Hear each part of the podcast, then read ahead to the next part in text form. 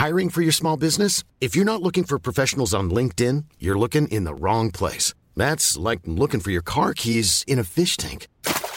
LinkedIn helps you hire professionals you can't find anywhere else, even those who aren't actively searching for a new job but might be open to the perfect role. In a given month, over 70% of LinkedIn users don't even visit other leading job sites. So start looking in the right place. With LinkedIn, you can hire professionals like a professional. Post your free job on linkedin.com/people slash people today. En este episodio hablamos de la teoría tradicional de los orígenes del ser humano, El relato Anunnaki de los sumerios, la teoría teosófica del origen de la humanidad el libro de Enoch. y la leyenda de los cinco soles. Bienvenidas todas las personas que nos ven y nos escuchan. Esto es Amor Fati. En la infinita brevedad del ser, Yo soy Aldo Acra. yo soy César Jordán. El tema de hoy es los orígenes ocultos de la humanidad. Comenzamos.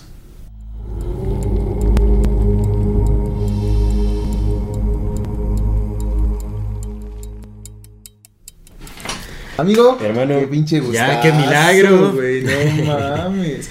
Pues después de un mes, un mesecito de, de enfermedad. Fueron, fue, de fue un mes, no, fueron Tres semanas. tres semanas. Fueron tres semanas que no grabamos. Sí, Bueno, pues, extendemos una disculpa a nuestra queridísima audiencia. Realmente fue por cuestiones de salud que Sí, eh, sí, tuvimos, decidimos tomar una, una breve pausa. Breve, no tan breve. como ya somos semanas. famosos, nos tuvimos que operar las caras. Este,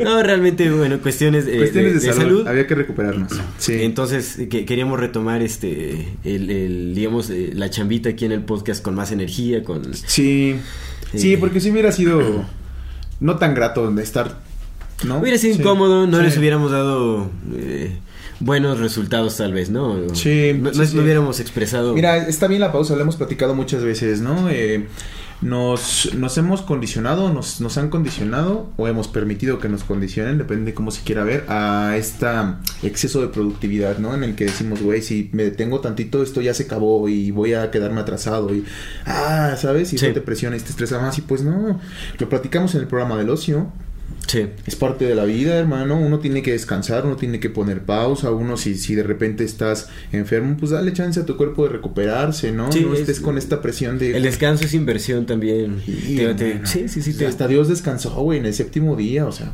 pues carnal, ¿no? Entonces. Hay que descansar. Hay que descansar y pues también es, es, es bueno, es sano y, y no tienes que justificarte con nadie, ni con nada, ni contigo mismo, porque luego lo que pasa, a mí me pasa mucho, es que soy muy incisivo conmigo, ¿no?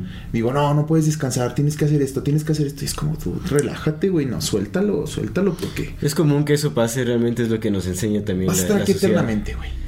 La productividad, eh, momento a momento, Ah, ¿no?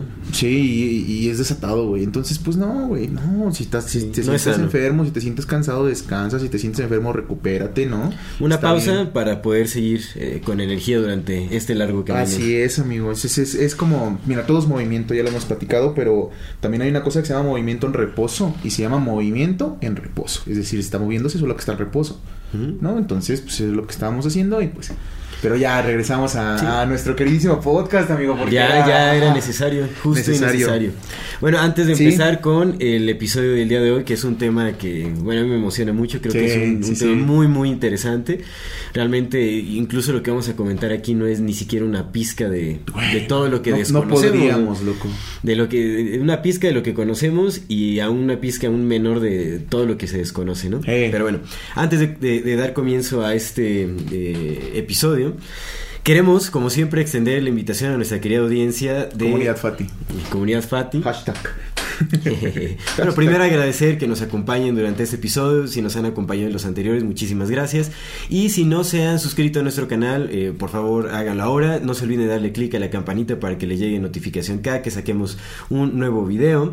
Eh, si les gusta lo que hacemos, ayúdenos compartiendo nuestro contenido para poder seguir creciendo y llegando a más lugares. Agradecemos muchísimo también sus comentarios, toda la retroalimentación es más que bienvenida. Y recuerden que nos pueden encontrar en distintas plataformas eh, como Amor Fati MX. Estamos en TikTok, estamos en YouTube, estamos en Spotify y estamos en, en Instagram y estamos en Google Podcast. Próximamente, ¿no? Ya casi. ya estamos ¿Ya en estamos oficialmente? Próximamente Ah, OnlyFans. Eh, en. Ah, Estamos en en Deezer. Deezer. Ah, Dice, oh, mira. Sí, estamos ahí presentes en todos. Agradecemos, la verdad, muchísimo a nuestro queridísimo productor Julio, que nos, nos ha ayudado bastante en Sí, este proceso de, sí, sí. de crecer. Amor Fati pues está compuesto por tres personas, Aldo y yo que estamos aquí sentados y pues Julio que está ahí atrás de la cámara, ¿no? Y que pues es el que es el que está Que está chiveado en este es, momento. es el que hace posible, es el que hace posible mucho de esto de Exactamente. de- nos ha ayudado muchísimo a Fati. crecer. Sí, sí, sí. Gracias, Julio.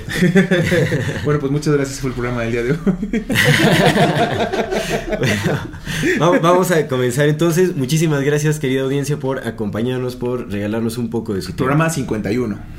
Ese es el episodio El número episodio 51. 51, amigo. Excelente. Bien, bien. Orígenes Bien. ocultos de, la humanidad. Vamos a dar inicio, hermano. Este es un tema muy controversial porque realmente, bueno, como sabemos, eh, es difícil aceptar nuevas ideas en- eh, como en, la historia mm, aceptada eh, de la humanidad, ¿no? En, cualquiera de, de los ejes del conocimiento en, al que queramos voltear a ver, ya hay como una historia contada, una versión que es eh, Sí. convencional- con- convencionalmente aceptada colectivamente. Así es. Y romper con paradigmas resulta muy difícil. Creer nuevas historias, eh, abrirse a, a investigaciones, pues se ha visto que es una, ha sido una tarea difícil desde la historia que conocemos de la humanidad. ¿No? Por lo Es general, correcto. como lo- los, los, eh, científicos revolucionarios o los pensadores que, que ponen en la mesa nuevas ideas son criticados, son juzgados, son aplastados, crucificados, sé, asesinados, quemados, en fin. Justo, Entonces, justo. eh, siempre hemos tenido como una dificultad de aceptar nuevas ideas. Entonces, Es bien curioso, ¿no? Porque, eh, digo, no, no es que sea la, la mayoría ni que sea el, el- el común, pero pues un gran porcentaje de estas personas que justamente está señalando como que han sido vitupendiados, ¿no? Y hasta asesinados, eh, pasado el tiempo, la, lo que la, la evidencia demuestra es, ay, güey. Era Ay, güey, si eran ciertos, ¿no? Entonces sí, sí, sí, por supuesto. No todos, obviamente sí hay descalificados que dices, güey, también no, no digas, no digas tus cosas, pero, pero en un gran porcentaje, casi siempre, bueno, en un gran porcentaje, cuando alguien te dice, "E- ese güey es pseudocientífico, años después la evidencia demuestra, la misma evidencia científica demuestra que, ay, no era cierto. Sí, Sí. era, sí tenía razón. sí, eso es cierto. Y, y también recordemos que todo conocimiento tiene algo de verdad y algo de falso. Oh, en sí, a distinta claro. medida, en distinta medida, pero bueno, eh, eh, siempre hay algo de verdad, incluso en, en- en lo más este Sí. fantástico que podamos ver, ¿no? Pues es que lo, lo hemos, lo hemos platicado, ¿no? En este, en esta apariencia dual de esta dimensión, pues evidentemente no puede haber la verdad sin la mentira y no puede haber la mentira sin la verdad, ¿no? Pues es Sí, parte de. ujú. Y mira, yo sí soy un fiel creyente de que el universo es mental, es una realidad mental. Sí es. eh, obviamente se manejan eh, distintos, distintos niveles de energía, Sí. distintos niveles de manifestación, hay ciertas leyes que aplican para ciertas dimensiones y otras, eh, etcétera. Sí. Pero realmente el, el universo sí es una manifestación mental. Ya después estaremos tratando estos temas también porque hay muchísimo de qué hablar acerca de, de todo esto. Pero hoy trataremos entonces el tema de los orígenes De ocultos los la humanidad. orígenes del... Empezando por el principio, que digamos que tenemos que obviamente hablar de, de la evolución tradicional, de lo que nos enseñaron desde la primaria, de lo que se nos ha enseñado oficialmente, porque, pues mira, también no hay que desestimar el trabajo de los investigadores, ¿no? O sea, pues llevamos eh, siglos de investigación, de descubrimientos fósiles, de gente que, que evidentemente, independientemente de si tienen, si tienen la razón o no tienen la razón, han hecho un esfuerzo. Claro. Han trabajado, o sea, se, se parten la madre por, por estar eh, eh, desenvolviendo, bueno, desenvolviendo los fósiles, pues, se van a lugares bien remotos, ¿no? Estudian un Sí. montón, o sea, no hay que desestimar el trabajo de nadie, cuando es trabajo, Claro. pues es investigación. No, y, y como mencionaba anteriormente, siempre hay algo de verdad. En, en todo, en toda teoría, en todo conocimiento, hay que, hay que buscar la parte que es, que es verdadera, hay que tomarla y hay que crecer eh, a partir de ello. Sí, por supuesto. Analicemos cuál es la historia convencional de acerca de los orígenes del ser humano, cuál es ese proceso evolutivo, eh, de dónde venimos realmente, según, eh, según la historia tradicional. La historia oficial, ¿no? La historia oficialidad. Pues mira, yo aquí tengo este pequeño extracto que lo saqué, lo voy a leer como, como tal porque pues sí tiene muchos datos, ¿no? El Homo sapiens pertenece al grupo de los primates que han estado asociados con las selvas de tipo tropical casi desde su origen en el Cretácico hace más de 65 millones de años, donde aparecieron algunos pequeños mamíferos que vivían en los árboles. A los humanos se nos clasifica entre los hominoideos, donde se incluyen los llamados simios antropomorfos de forma humana, como los chimpancés, los gorilas, los orangutanes y los gibones. De estos, nuestros parientes más cercanos son los chimpancés, luego los gorilas y mucho más alejados los orangutanes y los gibones. Los hominoideos florecieron en el Mioceno entre 25 y 5 millones de años atrás. Nuestro antepasado más antiguo, que fue apenas descubierto en 1994, Australopithecus ramidus, apareció entre 5 y 7 millones de años atrás en África y marca la separación de nuestro linaje del de los chimpancés. Es decir, que entre 5 y 7 millones de Áfricas, oficialmente, 5 y 7 millones de años, empezó nuestra evolución como como, como línea, ¿no? Como, sí, de nuestros ancestros más directos, digamos. Exactamente. Homínidos. Que aunque, eh, es, bueno, esta habla de 1934, no sé de cuándo sea el, el estudio que, que, encontré, pero hace como 3 o 4 años se encontró un hombre más viejo en China, bueno, un, un, fósil más viejo en China, que creo que tiene como 10 millones. Pero bueno, el punto es que la historia oficial de, de este homínido que somos tendrá 10 millones de años, pero obviamente como protomínidos, ¿no? Sí, seguro. Y realmente, bueno, hay, hay, también está la historia de la evolución desde que desde el primer organismo unicelular que estuvo en la Tierra, que aprendió a, multiplicarse, eh, empezó mm, a, digamos, como funcionaba como una especie, o sea, esos organismos eh, de ser unicelulares pasaron a ser este, multicelulares, empezaron a funcionar como lectores del ambiente para recibir información y evolucionar a partir de ello. Al parecer también fuimos una especie de gusano marino, muy similar a cómo, bueno, bueno, cómo lo retratan las imágenes digitales, ¿no? Como eh, eh, es como una lombriz de tierra, pero mucho más grande, que vivía en, el, agua. Que es curioso, ¿no? Nuestros orígenes vienen también supuestamente de, las aguas. Que es curioso, no digo, lo, platicábamos porque el programa eh, originalmente iba a tratar sobre los orígenes de la vida y los del ser humano, ¿no? Pero decidimos decidimos primero abarcar sobre el ser humano porque los orígenes de la vida todavía son muchísimo sí, pero realmente, digamos, el linaje del ser humano viene desde este organismo unicelular y que, bueno, fue tomando distintas formas en base a lo que iba leyendo en, el, eh, en su entorno. Sí, sí. Fuimos como esta, esta lombriz gigante de, mar. De ahí pasamos a ser como una, especie de, pez. Y bueno, fuimos creciendo en tamaño. estamos hablando de, que este proceso evolutivo, o sea, de pasar de un, tipo de especie, bueno, como de evolución de especie, o sea, de gusano a, pez, pasaron millones de años. Cientos de millones, de hecho. Exactamente, cientos de millones. Un ah. proceso evolutivo de muchísimo tiempo. Y de ahí, bueno, de, estar en el agua, pasamos a ser como una especie de reptil Sí, sí. Después los reptiles empezaron a salir del agua, etcétera, etcétera, ¿no? Entonces también eh, tenemos como este, este ancestro reptiliano, por así decirlo, ¿no? y de ahí este también e, empezaron, o sea, a partir de ciertas catástrofes, y bueno, este es el relato tradicional, ¿no? Que a partir de, catástrofes eh, en la Tierra eh, se impulsó el proceso evolutivo también como de nuestros primeros ancestros, entonces de reptiles, empezamos a... Mm, eh, nos convertimos en roedores. Porque al parecer era muy fácil que los dinosaurios cazaran a, nuestro ancestro reptil. Entonces se tuvo que reducir el tamaño. Este digamos que nos convertimos en, estos pequeños roedores que se pueden esconder eh, en, pequeñas cavidades en, la tierra, en grietas, en piedras y todo eso para poder escapar como de, estos eh, predadores mucho más grandes. Y ahí nació como el primer mamífero ancestro. 65 millones de años. exactamente. Después de este, de este como ratoncillo empezamos a subir los árboles también. Así es. Y se supone que el, el de los primeros ya como especie de simios, por así decirlo, fue el lemur. Algo muy parecido a lo que es el lemur. Sí. Y ya de ahí empezó como el. Después llegó un Anunnaki, ¿no? Se tuvo relaciones con un mono y. Ah, no, todavía no. no, llegamos, a ese punto.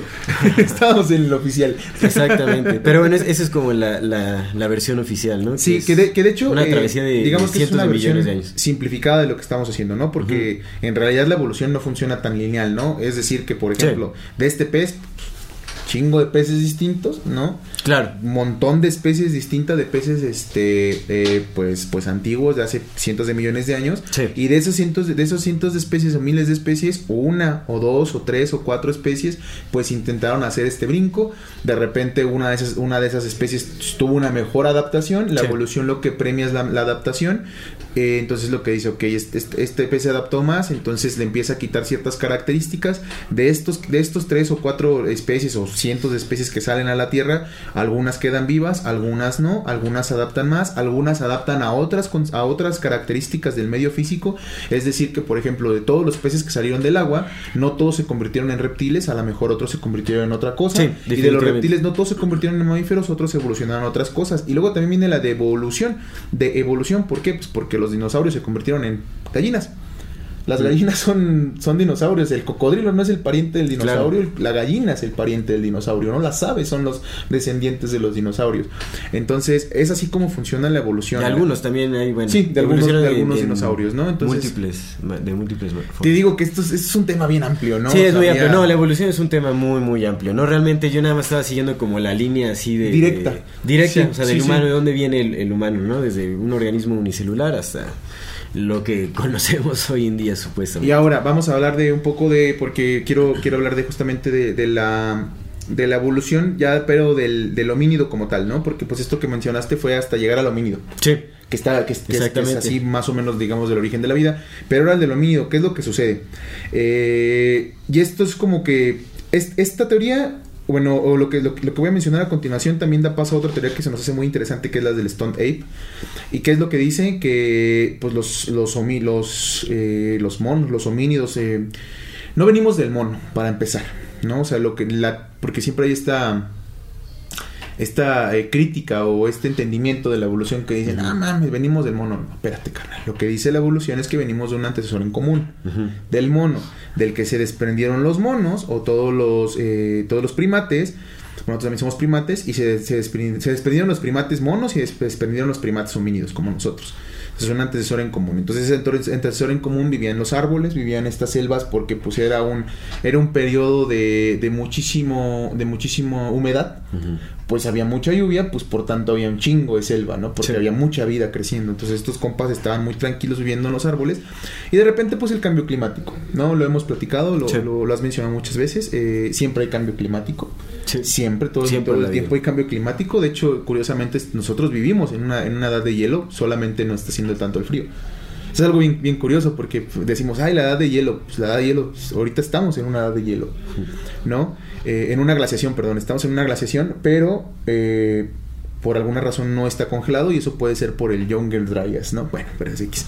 Ya, ya lo. Tenemos un programa especial sobre eso. el punto es que entonces vivían estos homínidos en, los árboles, empieza a haber cambio climático, eh, deja de haber tanta lluvia, por tanto, este es un periodo de, millones de años, ¿eh? no crean que es así, ay, mañana se acaban las lluvias y se acaban los árboles. Se empiezan a secar eh, los, las, las, selvas pluviales, empiezan a secar, empiezan a, a decrecer el número de árboles que había allá afuera. Por tanto, pues empieza a haber menos zonas donde estos, estos homínidos podrían, podrían vivir al momento en que empiezan a acabarse los árboles, pues empiezan a extenderse las sabanas, empiezan a extenderse los pastizales y pues ciertos ciertos estos eh, homínidos pues tienen que bajar de los árboles. Tienen que bajar de los árboles, ¿no? Unos se quedan en los árboles y son los que evolucionan a los monos y otros bajan de los árboles y dicen, güey, pues ya no tengo casa, carnal, ¿qué hago? Y entonces, pues comienzan su travesía hacia las sabanas, hacia el, hacia el mundo abierto. Y en el momento en que empiezan su travesía hacia las sabanas, pues tienen que cambiar y adaptarse. Que aquí entra algo, algo bien particular que habla de la alimentación. Los, los, los ancestros se alimentaban de frutas y de insectos porque lo que tenían a la mano, pero cuando ya no lo tienes a la mano, pues empiezas a buscar abajo y empiezas a buscar raíces.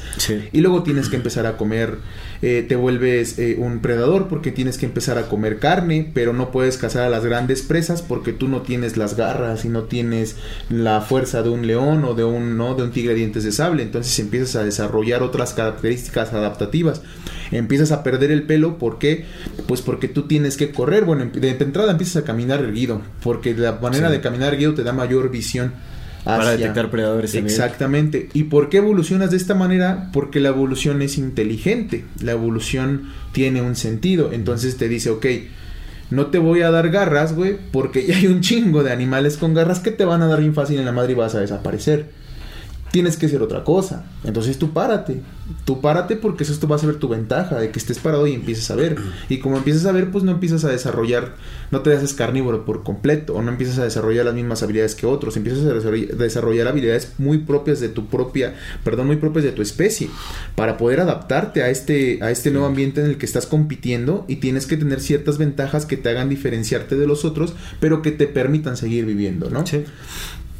Entonces, ¿qué sucede? Que te adaptas, empiezas a perder el pelo porque pues como tú no corres a grandes velocidades, lo que tú eres no eres un corredor de velocidad, eres un corredor de distancia. Tienes que estar corriendo un ratote. Las, los antílopes corren rápido, ¡fum! pero se cansan. Sí, se cansan. se cansan porque su cuerpo no, aparte de que se cansan, también su cuerpo no, no los puede ayudarse a, regular temperaturas. Entonces tienen que descansar para que su cuerpo se autorregule. Nosotros no. Uno puede seguir corriendo. Tenemos un sistema de regulación de Exactamente, ¿por qué? Porque no tenemos pelo. Como no tenemos pelo, pues el cuerpo más, más rápido se... Se va refrescando. Exactamente, se refresca. Entonces empiezas a perder el pelo, empiezas a tener nuevas adaptaciones y pues básicamente esa es la evolución que te va permitiendo continuar eh, existiendo, ¿no? Sí. También de ahí la reducción de la cavidad pélvica y todo para dar a luz, ¿no? Por eso es que nacemos eh, aún no maduros, lo suficientemente maduros como para ser relativamente independientes o poder eh, caminar y todo, ¿no? Que fíjate que eso justamente es lo que habla Desmond Morris en este libro que a mí me gusta mucho, que se llama El mono desnudo. Eh, primero, él nos, identifica a nosotros como especie como monos desnudos, porque dice, bueno, le empieza su libro diciendo, si estuviéramos en un zoológico, lo primerito que nos distinguiríamos así de todos es que ese pinche mono está desnudo, ¿no? Ese mono no tiene pelo. Entonces es nuestra característica principal, somos un mono desnudo. Y como somos un mono desnudo, también lo, lo que dices es algo que se me hace bien curioso digamos, bueno, ya, ya abarcamos este como origen desde el principio y luego cómo nos fuimos haciendo homínidos y luego cómo perdimos el pelo y luego cómo nos adaptamos para competir contra otros predadores. También una de las adaptaciones que nos hizo para, para poder sobrevivir fue la capacidad de crear sociedades de la manera en que nos correlacionamos. Y entonces, ¿qué es lo que pasaba? Que pues nosotros vivimos en cuevas, a diferencia de otros monos que andan caminando libremente. Nosotros somos seres que tenemos que estar contenidos gregariamente. ¿Y qué es lo que pasa? Que pues los hombres salen a cazar, pero para poder salir a cazar y estar seguros que la hembra va a estar ahí y que no va a estar que no tienes que competir con la hembra, sino lo único que tienes que preocuparte es por cazar y traer alimento, entonces surgió lo que llamamos el amor. Es algo bien, bien curioso, es bien chingón. Esa es su, su, su, hipótesis sobre cómo nace el amor, que es como una evolución eh, cultural, porque otra cosa que también nos hace especiales a nosotros es nuestra epigénesis, la capacidad de adaptar nuestros genes a lo que sucede en el exterior y también a las relaciones socioculturales que tenemos con ese exterior. Que eso realmente es, es todas las especies lo tienen, es como la capacidad de lectura que tienen las células. Mm, es una mm. capacidad como de, la lectura del entorno y la, interpretación interna. Y sí, sí. Es como se crean los distintos campos mórficos y la... Ah.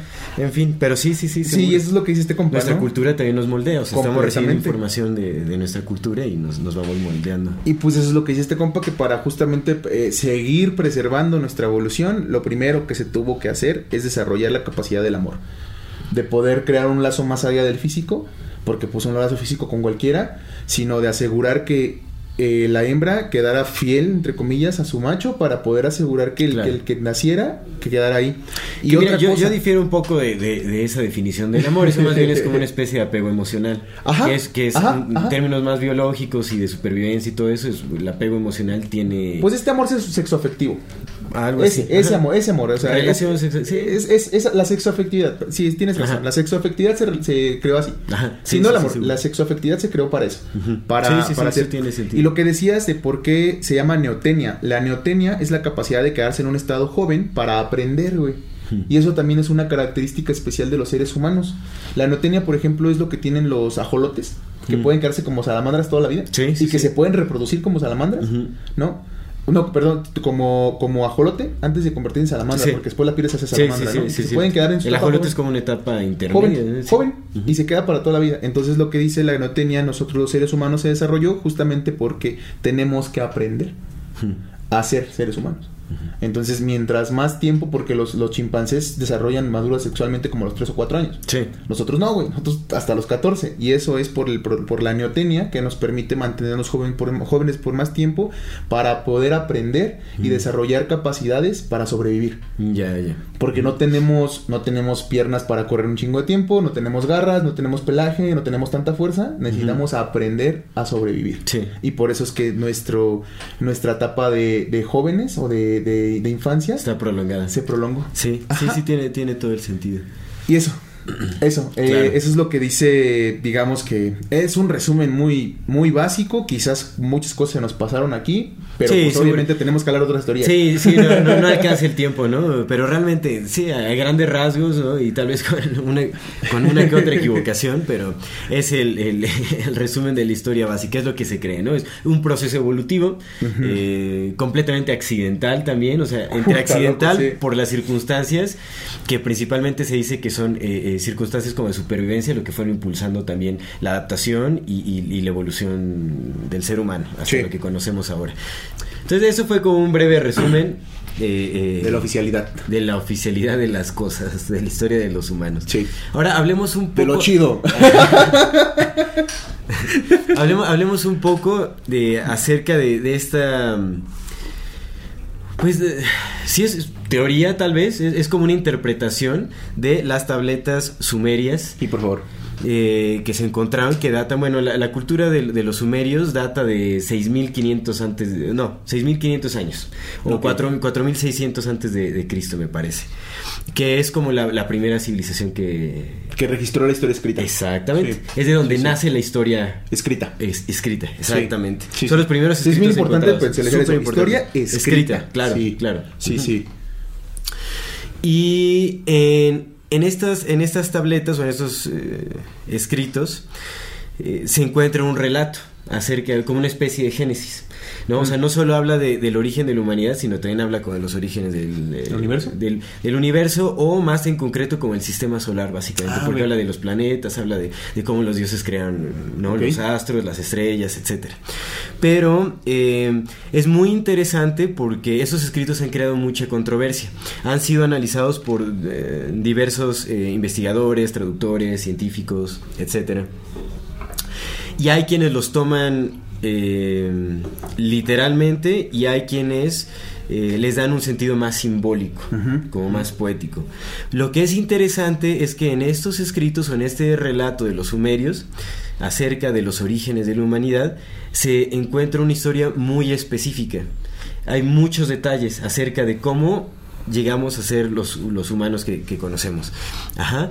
Y eh, el relato va más o menos así. Yo la, bueno, la verdad es que a veces la, la memoria falla mucho y obviamente con cada interpretación personal se van agregando Sí. o quitando cosas, ¿no? Entonces lo, lo dejamos también a, a criterio del público, más bien hacemos la invitación que hagan sus propias investigaciones, como Siempre. siempre, ¿no? Aquí Sí. compartimos nuestra opinión, eh, lo que nosotros investigamos y nuestra interpretación acertada o fallida. Claro. Ahí les va. Por supuesto.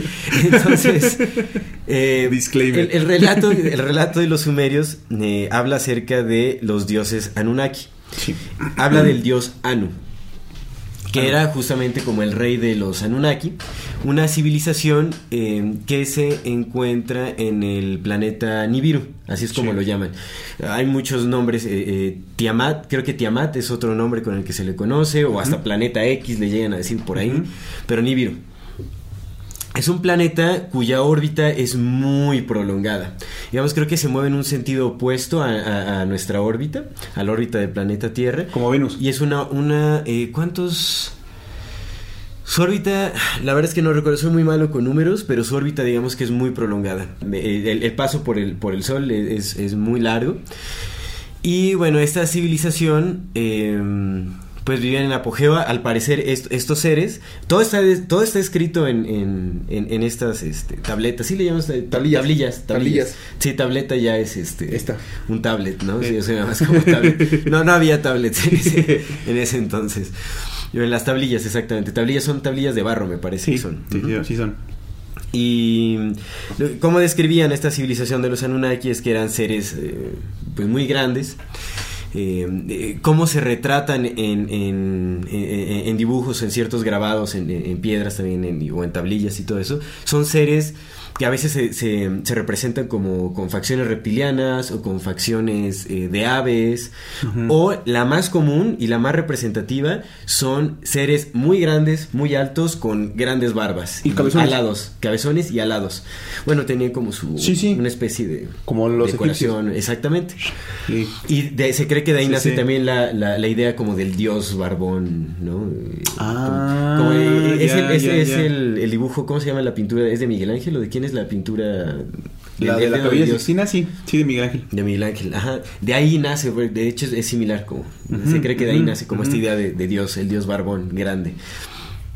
¿No? Entonces, esa es como la más común de, representación de, esos cuates.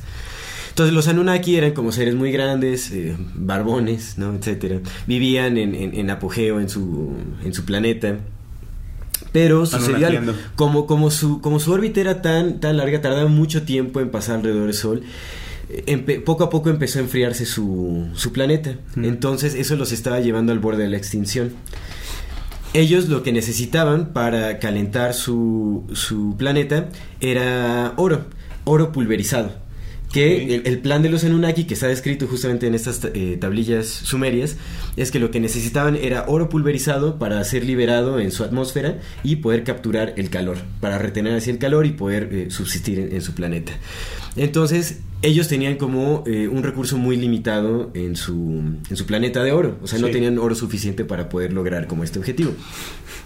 Entonces, eh, ellos eh, investigaron, hicieron como una especie de investigación sobre los planetas eh, más cercanos a, su planeta, que pudieran tener como grandes almacenes de oro, y encontraron al planeta Tierra que eh, eh, eh, en cierto periodo, en el transcurso de cierto tiempo, pasa muy cerca a este planeta Nibiru a la Tierra. Entonces como que programaron una visita a la Tierra en este periodo, justamente cuando su órbita empataba con la de la Tierra, para llegar aquí y poder justamente explotar como estos grandes depósitos de oro. Ahora, lo que hicieron eh, lo que hizo el dios Anu mandó a, principalmente a, dos de sus hijos descendientes, que es Enki y Enlil, que eran como los encargados de esta misión de, en la Tierra. Es súper interesante que todo esto esté escrito, o sea, en, estas tablillas sumerias. a mí, me parece fascinante. ¿sabes, qué creo que es importantísimo resaltar? Que estos compas tienen una descripción exacta y precisa del sistema solar. Sí, exactamente. en tiempos, en órbitas. Es, es, importantísimo mencionarlo, güey, porque eso es real, completamente real. Tiene una descripción del sistema solar exactamente tal y como está, solamente con un planeta más. No, ya que. Sí, sí, sí. y aparte, esa cultura era muy evolucionada. O sea, el primer, sistema, tenía, el primer sistema de impuestos, de escritura, matemático, todo eh, astronómico, una capacidad impresionante. Entonces, eso, eso hay que destacarlo. Sí. En fin, entonces. Eh, eh, Enki y Enlil fueron los, descendientes directos del dios Anu que llegaron a la Tierra en esta misión, en donde también eh, me parece que lo que dice la historia es que había eh, como 600 Anunnakis bajaron, no recuerdo si eran dioses, bueno, digamos como que 600 Anunnakis descendieron a, la Tierra con la misión de explotar el oro y había 300 vigilantes que eran, eh, eh, se quedaron como mirando desde el cielo, digamos, eh, vigilando que las tareas se desempeñaran como tenía que suceder. Que esto empata muchísimo con lo que dice el libro de Enoch, que bueno, ya hablaremos de eso un poco más adelante. y es muy, muy interesante como lo... Nada más que en el libro de Enoch habla de ángeles. Sí. En fin. Entonces, eh, estos gigantes bajaron a la Tierra y encontraron grandes depósitos de oro en África. Que justamente en los orígenes de la humanidad están en, África. La cuna de la es africana. Exactamente. Y hay algo súper interesante, que eso es, como un pequeño paréntesis en la historia. Se han encontrado, eh, hay varios investigadores eh, reconocidos que han encontrado lo que se... Sí, lo que parecen ser minas de oro gigantescas de, miles de kilómetros de extensión en el, al sur de África que pudieron haber sido minas de oro, de, que datan de hace 200 mm. mil años. Que empata muchísimo con el relato de, los sumerios también, que son, son como eh, vamos- yo creo que vamos a poner fotos, le vamos, eh, sí, no, sí, Julio. Nos, va, nos va a ayudar poniendo algunas este, De. Imágenes justamente como estos de, de estos eh, que se creen que son depósitos de oro que datan Sí. de hace 200 mil años. Y si no son depósitos de oro, se cree que ahí fue el asentamiento de una civilización muy antigua. Que son cir- circunferencias muy exactas, son, son formas muy peculiares, ¿no? Ok. que realmente no son formaciones eh, naturales, es algo muy extraño, muy bizarro y data de 200 mil años. Obviamente esto no, no, ha- no se le ha dado como el foco de atención necesaria para encajarlo como en, en la historia convencional. Que sobre esto vamos a profundizar en el siguiente programa porque vamos a hablar de arqueología, arqueología extraña, extraña. exactamente. No, ahí vamos a sacar cada, Sí, sí, sí, las cada irreverencia Las y chidotas. controversia. Vamos a sacar, sí, sí, sí. Vamos a, a- a revolotear cabezas, ¿no? En fin. No, sigamos con este relato de los, de los sumerios, de los Anunnaki. Sí. Entonces, bueno, entonces llegaron estos 600 Anunnakis que estuvieron... Bueno, un, un año, un año de Anunnaki era el equivalente a... A miles de años humanos, ¿no? Soy, la verdad es que soy pésimo con, con Sí, sí. almacenar un información de números. Estoy un poco desvelado y mi, mi mente tampoco funciona de la mejor manera. Pero digamos que un, un año Anunnaki eran son miles de años humanos. Ajá. De hecho, se creía que est- estos eh, seres podían vivir como 360 mil años humanos. Sopas. Ajá, es, eh, y eso está en el, en el relato. Ahí Es en- lo que lleva vivo la humanidad entera. Pues, prácticamente, ¿no? Sí. Entonces, eh, se supone que estos trabajadores eh, que estaban como explotando las minas de oro trabajaron por 150 mil años hasta que hubo una especie de revolución. Como que estaban cansados ya de trabajar, se, se rebelaron en contra como de Pues los es que de la sus mitad de sus vidas, güey. Ajá. Y eh, en este en este lapso con la revolución me parece que Enki tuvo como una una visita de su madre a través de un sueño Sí. eh, en el que le dijo que lo que tenía que hacer era crear esclavos eh, crear esclavos para que em, eh, digamos suplieran a los trabajadores Anunnakis en, en esta labor de explotar eh, eh, las minas de oro. Entonces de ahí se generó la idea de, de- de hacer como una especie de mezcla genética entre la raza de los Anunnaki con el, eh, digamos, como la, la especie más evolucionada en ese entonces, que es lo que se cree el, que era el, el Homo erectus. Ok. Algo muy cercano al Homo erectus, como que era un homínido ya de dos patas, que era la, la especie más evolucionada. Se, eh, se hizo una especie de mezcla genética Sí. y se- hu- hubo varias experimentaciones hasta llegar como a, a- a lo que se conoce como el, el Homo sapiens. Sapiens. Pero es muy, es muy interesante. No voy a profundizar tanto como en todos esos eh, experimentos y cómo lo hicieron, ¿no? O sea, en el relato habla que primero los hicieron de barro, con mezcla de sangre de un, un rey Qué caído. interesante, de- qué de que- que barro. Ajá, porque eso también empata con los relatos de- del Popol Vuh, Sí. por ejemplo, y también con el libro de los Hopi. Y de los cinco soles. Y los cinco soles. Es súper interesante. Es, esto es, o sea, Sí, güey, todas la empatan, historia güey, encaja. empatan, sí, y todas, empatan güey, y habla justamente de, de- de varios procesos de prueba y error en la creación del Sí, ser humano. sí, carnal. Con distintos materiales. Y en, en las tablillas sumerias habla justamente de esto. Se hicieron varios experimentos. Se supone que primero crearon unos humanos que no eran capaces de tener voluntad. Humanos sin voluntad, que eran meramente esclavos, no se podían reproducir. Eran estériles. Mm. Y, eh, Que eh, también, sí, güey, sí empata. Exactamente, exacto. Y es- esto fue como por idea de Enlil, que eran los hermanos Enki y Enlil. Enlil era el que estaba de acuerdo en que se hicieran esclavos, estériles, que nada más cumplieran como su función. Y Enki después tuvo como una especie de, de- de sensibilidad que dijo, no, tenemos que liberar ahora a los humanos, ¿no? Después de tanto tiempo de trabajo, tenemos que liberar a los humanos y, y- y e hicieron como ya una mezcla genética en donde los humanos eran capaces de reproducción y también tenían voluntad y tenían como su propia libertad, ¿no? Y de ahí surge la humanidad, que es como una mezcla genética entre eh, Anunnakis y, y Homínidos. y- y homínidos, exactamente. Eh, esto es muy controversial porque, como te decía, hay científicos que, a pesar de que la traducción es la misma, hay Sí. quienes le dan un sentido más simbólico que el Sí, sí, literal. Quien popularizó todo este relato en, en un sentido más literal y que lo empató con relatos bíblicos y con muchos otros escritos fue el investigador israelí eh. Eh, ah, Zecarías Sichny, que me parece. ¿Podemos hacer pausa? A ver, dime. Es, es, es Secarias, este. Sitchin, creo que sí. Secarias, Z-E-C-H-A. Secarias. Blanco. Sitchin, creo que es Sitchin. Con No, con ese, Sitchin. Sitchin. A ver. Sí, dice Secarias Sitchin. según esto dice Secaria Sitchin. Ah, sí, es Secaria Sitchin. Sí, Ajá. Secaria. Sicharia. Secaria Sitchin, es Secaria Sitchin. Ajá. ok. Bien. Author. Va. Vamos, regresemos a quien popularizó esta mamada. 3, 2. Espera, a ver, a ver, a ver. No me acordaba que hoy teníamos sesión con el Benja, con el quiropráctico. Ay, qué bárbaro. Ay, ya, pues yo, yo. Apenas son las 12.33. Si podemos. 3, 2. Entonces, quien popularizó el, el, digamos, como la versión literal de, de, Sí. es- de- de estas tablillas es el investigador israelí eh, Zekaria Sitchin. Sí. Obviamente tachado como pseudocientífico, como todo, como todo, como muchos de, de- de los personajes que hacemos referencia y volvemos a lo mismo, ¿no? Terence McKenna, Cory. ¿Cómo? Como el buen Cory Fold. ¿O ¿Cómo se llama? Corey Wood. Ese güey. No, bueno, ese cuate es otra cosa. Ese cuate sí es. Lo más probable es que sí sea un farsante. ¿no? En fin.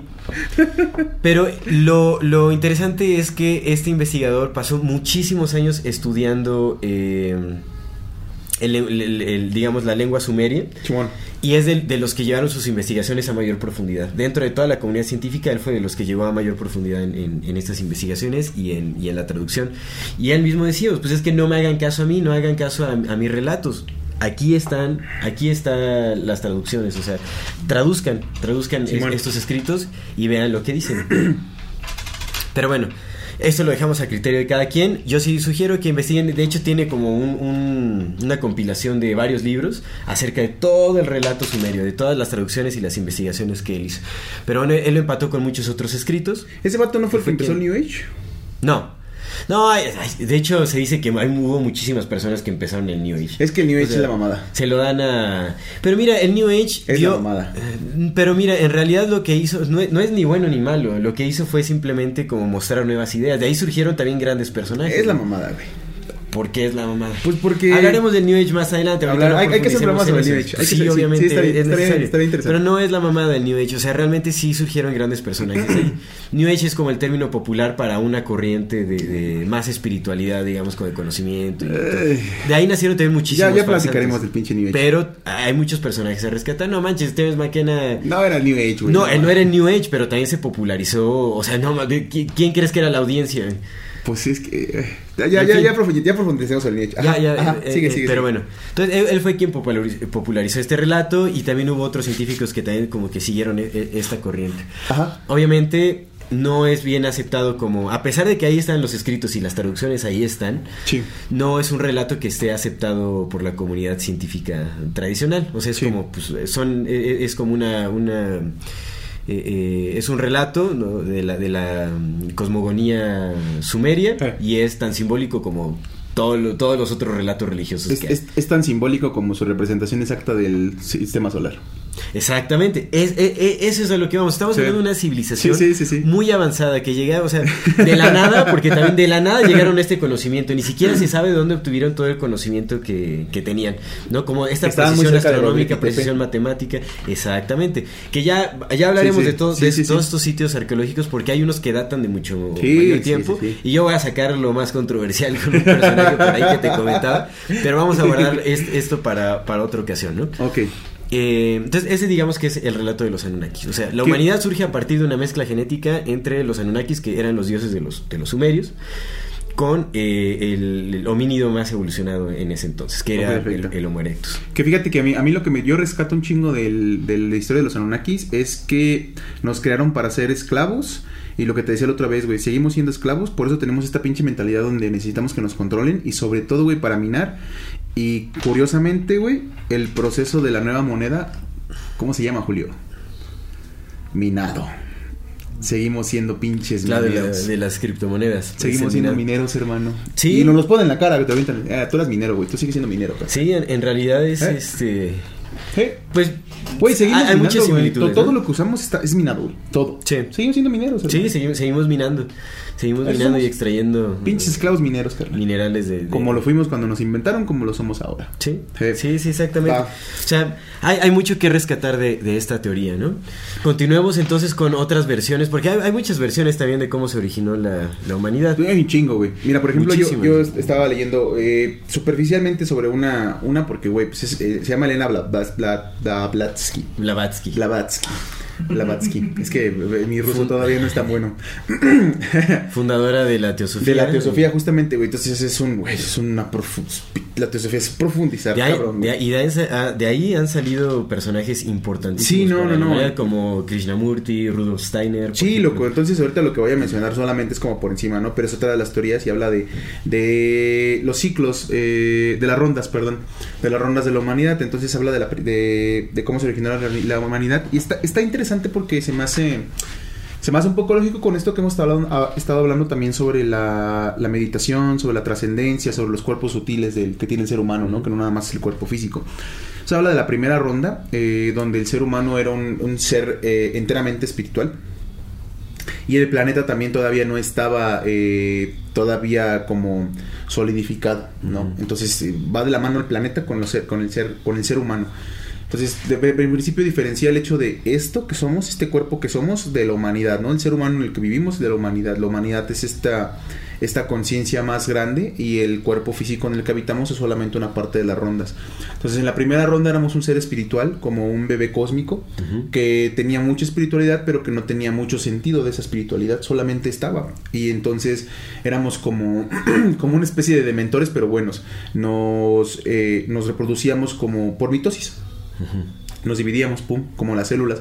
Solamente de repente se juntaban varios, varios seres que andaban ahí. Se era tanta energía que concentraban que pum, se creaba otro. Y así era la forma de reproducirse. Eh, digo, es- esto que estoy hablando, pues puede ser, puedo, puedo errar o no, pero es, digamos un pequeño resumen, muy, muy resumido de lo que, Sí. de lo que se habla, ¿no? Entonces, en esta primera ronda, eh, estas, estas, no había seres físicos todavía, ningún tipo de ser físico, pero sí había seres espirituales. Entonces, pues hablamos de la segunda encarnación, donde en la segunda encarnación empieza a haber ya cuerpos físicos, pero no empezamos ya como, como seres vivos, sino como minerales. Entonces empiezas a lo que una vez te platicaba, ¿no? que si Sí. te preguntaba, güey, que si creías que había sido mineral. Eh, a mí me hace mucho sentido, güey, porque Sí, seguro. suelo hacerle mucho caso a las preguntas que me vienen a la mente, ¿no? Suelo creer mucho en mi intuición y es como, güey, sí siento que he sido mineral y pues esto me dice, güey, sí ha sido mineral, ¿no? Entonces, como, ah, creo en ello. Eh, en la segunda reencarnación, pues el planeta también ya empezó a, ser más, a hacerse más denso, nosotros por tanto nos hicimos más densos y comenzamos a encarnarnos en forma de minerales, de piedras, de árboles, pero seguíamos siendo esta humanidad. Entonces, eh, digamos que en la primera encarnación éramos espíritu, el atma, y en la segunda encarnación como minerales ya éramos alma, buddhi. En la tercera encarnación, en la tercera ronda, eh, ya como nos empezamos a convertir en otros animales como peces, como reptiles, y ahí es donde desa- desarrollamos eh, la parte mental, los manas, ¿no? En esa tercera encarnación empieza a haber seres homínidos como los, eh, los y todo esto, pero todavía no éramos los seres desarrollados que somos ahorita. Entre cada encarnación, entre cada ronda de encarnaciones, tuvo que haber un, un, un cataclismo o una catástrofe para que destruyera todo lo anterior y reconstruyera algo nuevo.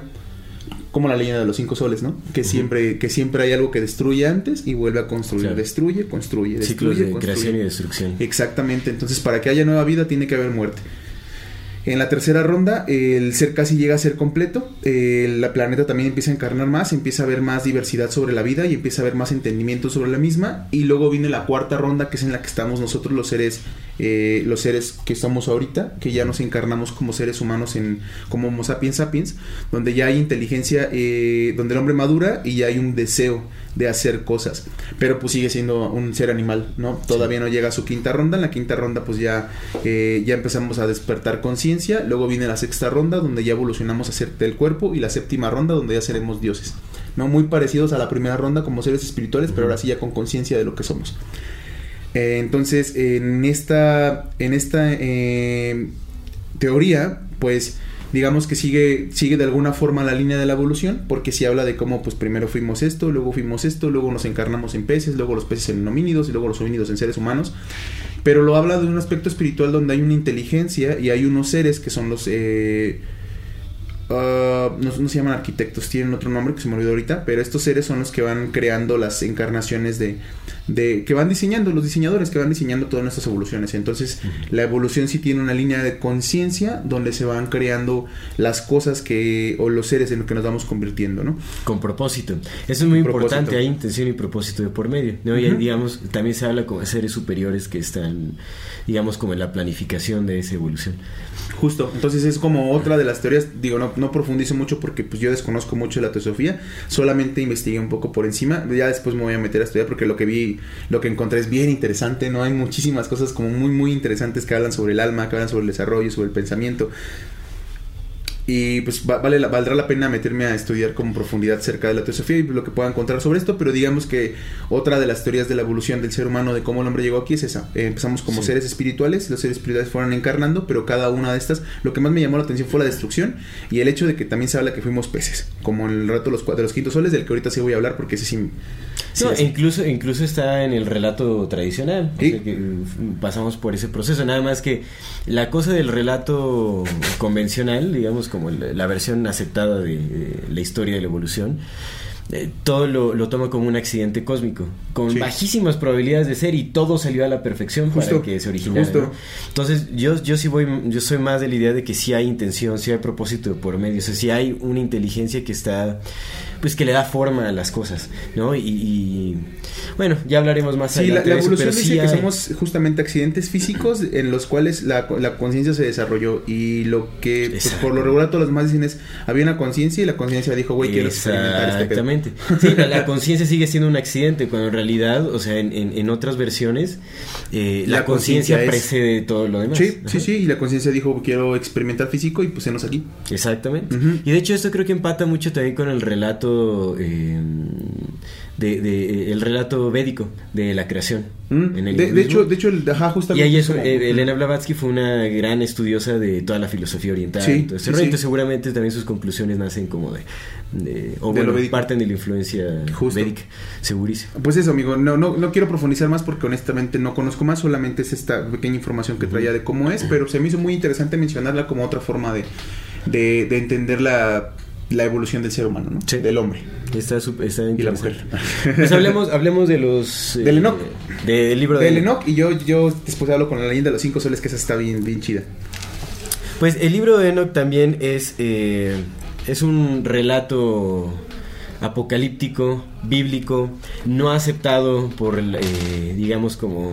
Eh, la oficialidad de la, la Biblia. oficialidad de la exactamente no se incluye en la Biblia no es aceptado como por la, la iglesia cristiana apostólica romana católica apostólica pero romana. Es, es, es, aceptado por la iglesia ortodoxa um, etiop, et, etíope etíope etíope ajá. Uh -huh. Eh, ahí sí es aceptado como un, como un libro oficial. Eh, nace también de las traducciones de los... Eh, ¿Cómo se llaman los Dead Sea Scrolls? Los, ah, de los rollos del Mar Muerto. Los rollos del Mar Muerto, exactamente. Eh, gran parte de, se obtuvo, de, bueno, del libro de Enoch se obtiene de aquí. Enoch, en... en, en Esos pinches rollos del Mar Muerto tienen unas cosas bien Y muchos fueron interceptados, wey. o sea, por el Vaticano, están guardados, sí, no se revelado sí, información. Sí, También luego hablaremos del, del Evangelio Señor de la Paz, que es otro de... Ah, se encontró ahí en, en esos rollos del Mar Muerto. Justo. Pero en fin. Eh, en, es escrito, bueno, Enoch es eh, el bisabuelo de Noé. Ok. Y realmente este personaje. ¿Y si es o Noé? Está bien, una más para tu chiste repertorio. De tío, chiste de tío. Sí, sí, sí, sí. Pero bueno, entonces es el bisabuelo. El se lo perdió por andar viendo celular, mira. No, si se está riendo. Es el, se es el, es el príncipe no, de los. Se está riendo, es tu. Es el príncipe de los chistes de estos. sí, sí. Ajá. En fin. Hey, I'm Ryan Reynolds. At Mint Mobile, we like to do the opposite of what Big Wireless does. They charge you a lot, we charge you a little. So naturally, when they announced they'd be raising their prices due to inflation, we decided to deflate our prices due to not hating you. That's right. We're cutting the price of Mint Unlimited from $30 a month to just $15 a month. Give it a try at mintmobile.com slash switch. $45 upfront for three months plus taxes and fees. Promo for new customers for limited time. Unlimited more than 40 gigabytes per month. Slows. Full terms at mintmobile.com. Ever catch yourself eating the same flavorless dinner three days in a row? Dreaming of something better? Well, HelloFresh is your guilt free dream come true, baby. It's me, Kiki Palmer. Let's wake up those taste buds with hot, juicy pecan crusted chicken or garlic butter shrimp scampi. Mm. Hello Fresh. Stop dreaming of all the delicious possibilities and dig in at HelloFresh.com. Let's get this dinner party started.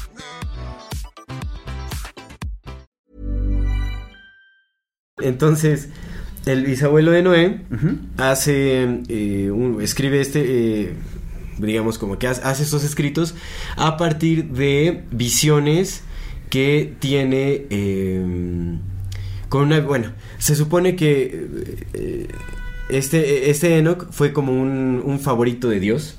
Ok.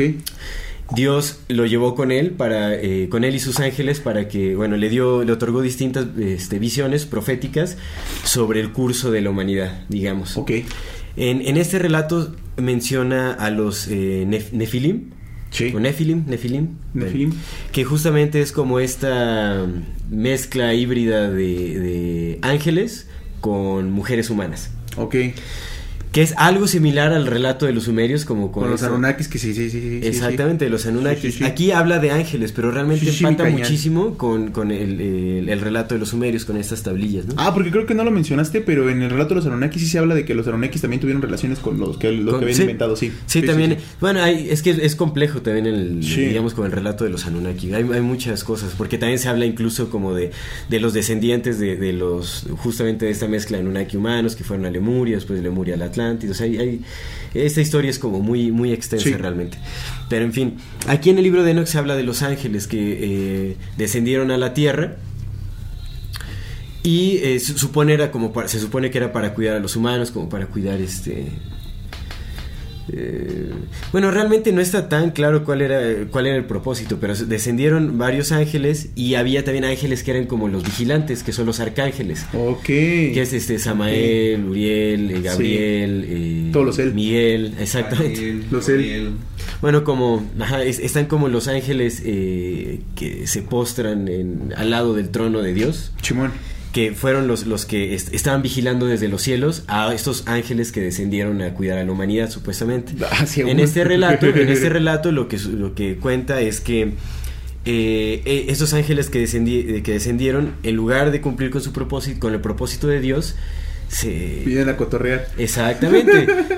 No, sostuvieron relaciones sexuales con, con mujeres humanas Sí. y procrearon eh, gigantes, Sí. seres gigantes que son los, los Nephilim. Sí. Justamente.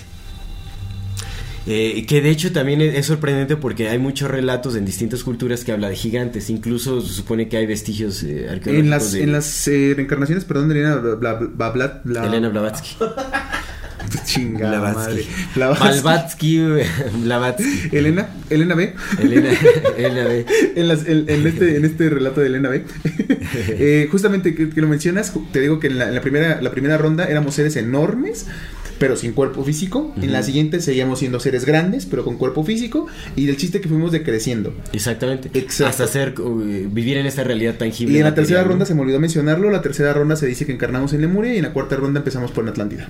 Que eso es súper interesante porque realmente todo esto sí puede, o sea, pudimos haber como descendido de dimensiones, de ser seres más sutiles. Eso es lo que dice. Exactamente. eso es lo que dice, pero haz de cuenta que es como un columpio, digamos, a, la- a esta, a esta que estamos ahorita, que es como el, el fondito, Ajá. y luego vuelves a subir. Sí, tiene sentido, pues todo es cíclico al final. Pero me parece muy interesante como también este relato, digamos, eh, de, de Enoch, de- en el Sí. libro de Enoch, porque empata mucho también con justamente las, eh, eh, pues la historia de los Anunnaki, de, Sí, sí. de cómo, cómo partió todo, ¿no? Cómo su- surge, eh, bueno, la, la mezcla híbrida entre humanos y, y ángeles, Sí, o los dioses Anunnaki, etcétera. Pero acá lo que dice es que eh, estos ángeles que descendieron, que, que rompieron con el propósito de Dios, fueron quienes eh, trajeron el pecado a la humanidad, quienes nos corrompieron, quienes nos dieron conocimiento oculto. El propósito de la humanidad era justamente ser seres puros. Eh, Y ahora somos con, puros con seres. una evolución. pues es, digamos como seres puros que no, no teníamos por qué pasar como por este proceso de, Ah, de aprendizaje ya, tan ya, duro, ya. no teníamos por qué conocer la violencia, el Mm. pecado, el, el dolor, como todo este tipo de cosas. Y gracias justamente a la influencia de estos ángeles eh, es que la humanidad ha sufrido tanto, conoce el pecado, ha habido guerras, porque ellos fueron quienes nos enseñaron a forjar armas, quienes Eh. nos, nos dieron el conocimiento oculto como de la, de- de la hechicería, por ejemplo, cómo manipular la energía. Sí, tiene un chingo que ver con los cosas. Chingo. Muchísimo, Un chingo, muchísimo. claro. Los Nos dieron como todas estas herramientas, nos dieron secretos que para los cuales no estábamos preparados. Entonces, Enoch es, es como un mensajero, es como un intermediario entre estos ángeles y, los- y Dios y los arcángeles. Digamos, Enoch pasaba información a los arcángeles que le hablaban a Dios acerca del castigo que les deparaba a estos ángeles, que se supone que estos ángeles fueron encerrados en, en- con una especie de, de- de- de cavernas en la tierra por toda la eternidad, con una especie de infierno en donde iban a ser encadenados y jamás iban a ser liberados. Eh, a mí ta- también algo que me parece interesante es que aquí habla de un Dios muy vengativo. Justo. No, no es un Dios de la totalidad y la pureza y el amor, Sí, al sí, contrario, sí, es un. Dios herido. Es un Dios resentido que dijo, ah, estos ángeles rompieron con el propósito, o sea, con, con mis mandatos, pues ahora van a sufrir por la eternidad y un castigo muy doloroso. Y habla de un Dios que no es y van a arder. No, habla acerca de también de estos humanos que pecaron, de cómo van a, o sea, es, es muy cruel de lo que dice Dios, dice, este, las madres eran asesinadas con sus hijos, los padres eran asesinados con sus hijos. No hay perdón Sí, para ya verá, nadie. ya verá mal, mala, mala persona. Y, y Sí. van a arder y va a haber un castigo Sí, y todo ese rollo. Entonces, aquí habla de un Dios que tiene sentimientos, habla de un Dios que tiene resentimiento, que tiene eh, sed de venganza. Habla de venganza. Se habla de venganza, que se va a vengar de estos ángeles. Sí. Y manda a los arcángeles para que cumplan estos, estas labores. O sea, son los arcángeles los encargados de, de- de encerrar y encarcelar como a estos, eh, a estos ángeles caídos, por así decirlo y también de castigar a los, a los humanos eh, pecadores. Y entonces también es, aquí habla justamente, bueno, Enoch en sus visiones tiene como... Se le cuenta acerca del plan de Dios para castigar a la humanidad, como eh, ma- manda los diluvios, eh, habla como de, de- también de, de- de- de tiempos de fuego, de, en donde la tierra arde, tiempos en donde la, la tierra se, se ahoga o se inunda, ¿no? Y de cómo se limpia toda la humanidad del pecado, o sea, se limpian a todos los pecadores y los justos son quienes nada más verán la luz y quienes Y volvemos a cagarla y otra vez. y quienes no, o sea, pero siempre habla de que de- siempre habla de que hay super, eh, hay sobrevivientes Sí, sí. que son quienes se encargarán de esparcir las nuevas semillas de la humanidad y del nuevo, el, el nuevo conocimiento ya a partir de las leyes de, de este Dios y todo este rollo. Sí. Entonces es muy muy interesante todo lo que dice, porque en realidad, o sea, cuando, cuando lees este libro te das cuenta de que no es como este Dios de la totalidad, ¿no? Que también se habla en, otras culturas que es como la conciencia madre o, Sí, digo, sí, o sí, aquello que antes, como el silencio universal y todo ese rollo. No, eso es, es alguien que habla, porque también le habla a Enoch, o sea, habla. Dios, habla con Enoch y le da visiones y le muestra cosas. Fíjate que en la Biblia, precisamente en el Viejo Testamento, hay unas partes donde eh, precisamente habla que ya, o sea, habla de Yahvé, pero no lo habla como un Dios total, güey. O sea, habla de que Yahvé mandó a sus, a sus hebreos, o sea, a su gente, a su pueblo, güey, a pelear contra otros dioses, güey. Sí. Y que había otros dioses más perros que ese güey, pero pues que se la pelaron por alguna forma. Sí. Pero habla de Yahvé no como el Dios total, güey. Este, Esta idea de Dios total, de una sola unidad, llegó con Jesús. ¿No? Sí. Este Yahvé sí habla como de, va, creó esto, creó esto, pero sí hay unas partes de la Biblia, güey, donde habla de que peleó contra otros dioses.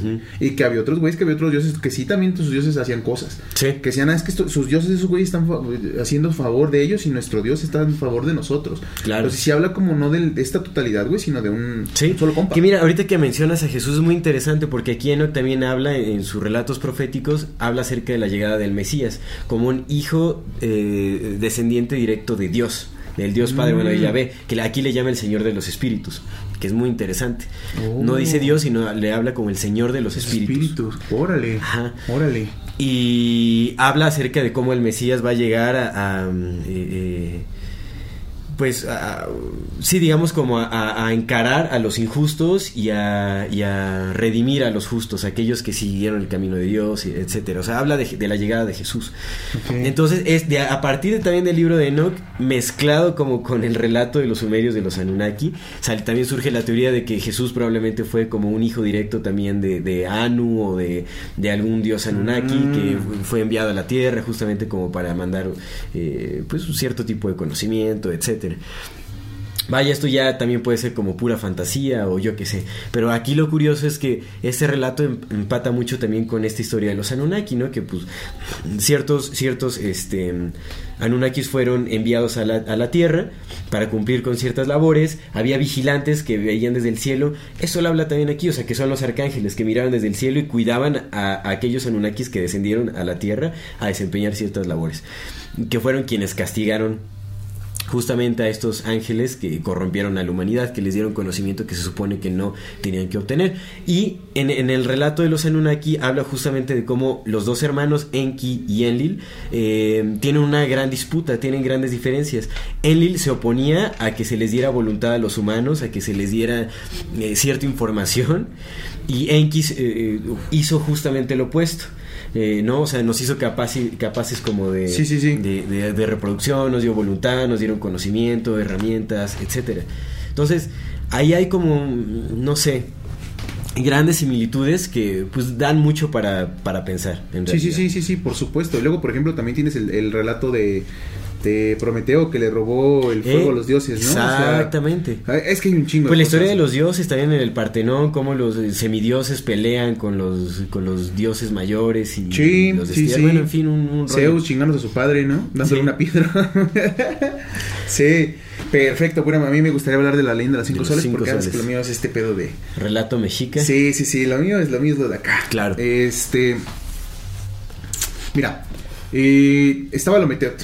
Creo que ya hemos hablado del concepto de Meteot y ahorita en mi, en mi algo curioso voy a hablar de, de- de justamente este concepto, profundizar el concepto de lo Meteot o del Moyocoyani. Eh, estaba lo Meteot, este, esta esencia que es la esencia creadora de todo, ¿no? El Señor uno que es dos, es decir, todo, una, una unidad que parece partida en varias. Claro. Y de, es- de él surgieron eh, dos encarnaciones que son el Tezcatlipoca negro, Tezcatlipoca para no decir cuál color, el Tezcatlipoca y, el, y Quetzalcoatl. hay, hay dos entendimientos de Quetzalcoatl. Hay que, hay que hacer una, una diferenciación aquí. Quetzalcoatl como entidad divina y Quetzalcoatl como sabio. Quetzalcoatl como sabio es el vato que vivía en, en, en Teotihuacán y que se echó a su hija y porque se echó a su hija porque estaba bien pedo de pulque, se arrepintió y se fue. Ese es Quetzalcoatl el sabio. Y Quetzalcoatl la divinidad es una, es, una, Claro. es, una, es una energía. La energía de la sabiduría, de la vida sabiduría. Entonces, el Tezcatlipoca y Quetzalcoatl, como las dos, estas primeras dos encarnaciones de Ometeot, pues decidieron un día eh, unirse y crear una humanidad junto con los demás dioses menores, ¿no? Ya había otros dioses menores. Entonces se unieron para crear la divinidad de estos dos primeros dioses, Tezcatlipoca y Quetzalcoatl, y crearon una humanidad gigante. Que es bien importante, güey. Toda. Y aparte son estos dos, o sea, es, como los hijos sí, de Anu también. Sí, una- justamente, güey, que es una humanidad gigante. Todas hablan de los gigantes Sí. y cada una de estas, de estas, de estos cinco soles que fueron des- destruidos, cada uno era gigante y fueron haciéndose más pequeños hasta llegar a nosotros. Como todas las culturas lo dicen. Entonces, la primera, la primera encarnación, esta encarnación de los gigantes más grandes, Tlactic-Pactonatiu, que era el sol de tierra. Ese es la- el nombre del, del primer sol, el sol de tierra, Tlactic-Pactonatiu. Eh, todas las humanidades fueron destruidas justamente por su por su desobediencia a los dioses, por hacer cosas que no tenían que hacer o por ser cosas que no tenían que hacer. Muy ojo muy importante, la primera encarnación de los seres fue hecha con el corazón de eh, se llama, pensé que no me iba a acordar. Había Tex- Tezcatlipoca y Quetzalcoatl descendieron del, del cielo y llegaron a- al mar primigenio, güey. Y en el mar primigenio estaba el Zicpactli. El Zicpactli era un, un reptil enorme, güey. Que era el encargado de estar cuidando aquí. Estaba ahí y ma- mataba todo lo que pudiera tener vida. Un Entonces llegaron y lo mataron. Y a través de, de la- de un pedazo de. No me acuerdo si un pie un pedazo de la cola de Zicpactli. Ese pinche reptil con el que lucharon. Y lo mataron. Sí. A través de un pedazo de él más barro, crearon a la primera humanidad. Barro. Barro. más barro, crearon a la primera humanidad. Entonces con el Zigpactli, y es tan importante la del Zigpactli que el primer día del calendario, del primer día del, del, del Tonalpowali es el 1 Zigpactli. Ahí empieza el Tonalpowali, ahí empieza la cuenta de las trecenas. Entonces, con barro y con Zigpactli crearon al- el primer ser humano que era este gigante. Tlalticpac Tonatiuh el sol de tierra. Y esta humanidad primera que, que, este, que ofendió a los dioses y que desobedeció a los dioses y que aparte no era perfecta, fue destruida en un día Nahui Ocelot, es un día 4 jaguar. Eh, fue una raza de gigantes devorada por jaguares. Esa fue la, la primera manera en que murió la primera humanidad, devorada por jaguares. Fíjate cómo se habla mucho de eso, ¿no? Que se- hubo muchas limpias de humanidad. Así como es lo que te decía. Las imperfecciones Siempre, y arrasaban con Siempre. Y era algo que destruía todo. Ajá. Todo. y todo, otra todo. vez a experimentar de nuevo. Justo. Entonces la raza gigante es devorada por jaguares. Después de esta, pues dijeron, pues vamos a volver a intentarlo. Y con los restos de esta primera humanidad, empezaron a crear a otra humanidad. La segunda humanidad fue eh, encargada a Ejecat, el Ejecat Tonatiuh, el sol del viento, y fue destruida en un día Nahui Ejecat, que es un día 4 viento, y fue destruida por fuertes vientos. Los pocos que sobrevivieron fueron convertidos en monos, güey. En monos. Porque se subieron a los árboles y se agarraron. Y entonces estos fuentes vientos, estas fuentes tormentas, pues no los mataron. Entonces, fíjate, hablamos de gigantes, güey, ahora hablamos de monos, ¿no? O sea, como siguiendo un relato de, de por ejemplo, en las rondas, güey, éramos gigantes y después encarnamos en monos, güey. Sí. En otros animales. Va. Los monos, pues fueron convertidos en monos. De esos monos, pues entre esos monos hicieron experimentos, güey, y crearon otra humanidad de esos monos que sobrevivieron. Que fue Xiutonatiuh, el sol de lluvia, destruida en un día Nahuikiawit, que es un día 4 lluvia, y fue destruida por una lluvia de fuego. Una lluvia de fuego que pudo haber sido un, un meteorito. Ajá. Cayendo. Fragmentos de meteoritos. Sí, sí, sí. Sí, en, pues en el libro de... Los sobrevivientes fueron convertidos en aves, porque como la, la tierra estaba en llamas, güey, Ajá. volaron, ¿no? Después volvieron a hacer una, una cuarta humanidad. Estos fueron por periodos de tiempo muy largos, Sí, ¿no? claro. Volvieron a crear una cuarta humanidad y crearon el Atonatiuh, des- que era el sol de agua, At-Tonatiuh, que fue destruido en un día Nahuiatl, en un día 4 agua. Por alguna razón, todas las destrucciones siempre fueron un día 4. Y Carl Jung hablaba del 4 como un, como un número sagrado también dentro del inconsciente colectivo. Por eso tenemos cuatro puntos cardinales, cuatro cirios se prenden en las iglesias, cuatro, el 4. Claro. Tenemos el 4 en la Santísima Trinidad, la Santísima Trinidad y el Diablo. 4. Eh, convertido, ah, el, el- el- cuarto sol es el chido, güey, porque el cuarto sol fue destruido en un diluvio. Y los sobrevivientes fueron convertidos en peces. Entonces ahí habla del diluvio, güey. El Sí. diluvio universal del que hablan todas fue en, el, en el cuarto sol, güey. Antes de esta última humanidad. Es decir, después de que los atlantes murieron, venimos nosotros, güey. Sí. Después del diluvio ya directamente salimos nosotros, hermano. Entonces, eh, el la Shutonatiuh, el sol de lluvia que fue destruido en fuego, pues puede ser cuando cae el, el- el meteorito que destruye todo y después, ¡fum! Vámonos con, el, Sí, con la inundación. la inundación, claro.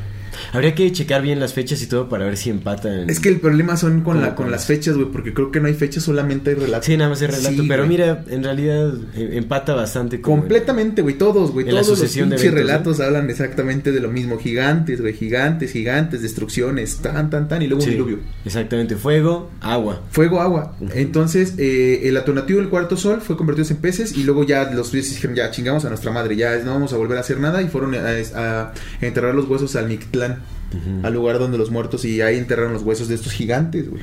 Porque todavía seguimos siendo grandes. Sí. Entonces ya dijeron, ya, chingamos a nuestra madre, ya no vamos a hacer este pedo.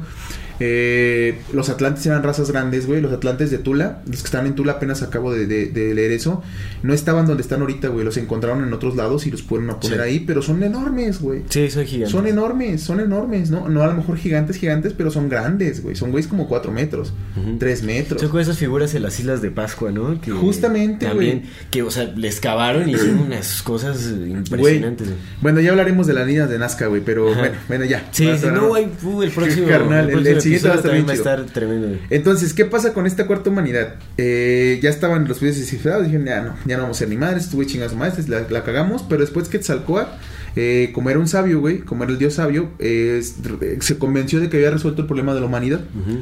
Entonces, y de lo, del por qué le hacía ir siempre en contra de la naturaleza para la que fue creado. O sea, el ser humano siempre rebelándose contra su naturaleza. Siempre, güey.